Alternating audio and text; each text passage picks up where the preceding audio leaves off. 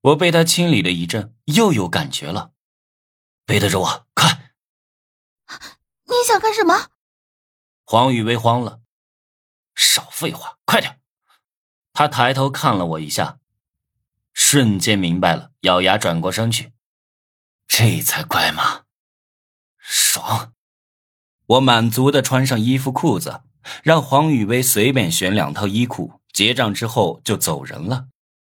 完成每日任务后，我开始思考怎么完成最后一个主线任务。听范婷婷说，王月为了放松心情去上瑜伽课了。上瑜伽课的可都是身材正点的美女。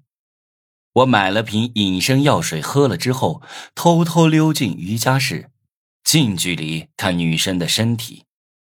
王月、王磊都在瑜伽课堂里，教瑜伽的教练是秦雅轩，他穿了一套紧身的运动服，看得我是血脉膨胀。嘿嘿，还是秦雅轩学姐的身材好，不愧是瑜伽教练。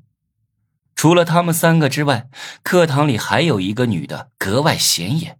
她有一头精干的短发，穿着露脐装，居然有马甲线，气场很大，有种女王范儿。这不是学校董事长的女儿吗？好像叫陈思涵。我在心里嘀咕。开学的时候，他在开学典礼上发表过演讲，没人敢高攀他，而且他脾气古怪，对男的没有兴趣，很多人都议论他喜欢女人。我趁机走到陈思涵面前，低头透视她的身体。哇哦，这居然一根毛都没有啊！看到私密地带，我震惊了，这种女人是极品中的极品啊！真是意外收获。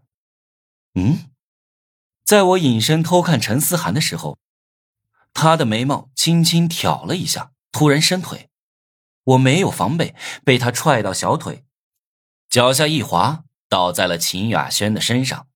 呃，哎呀！秦雅轩被我按在地，但是看不到我，感到十分惊奇。我吓得赶紧爬起来，跑出瑜伽教室。奇怪。陈思涵为什么会突然伸腿，而且还很巧合的把我踢倒了？难道他看到我了？不可能啊！我可是喝了隐身药水，效果还在呢。就在这时候，瑜伽教室里走出来一个女的，正是陈思涵。他低头向我这个方向走来，我还处在隐身状态，心想要教训教训他，差点就被他害得露馅了。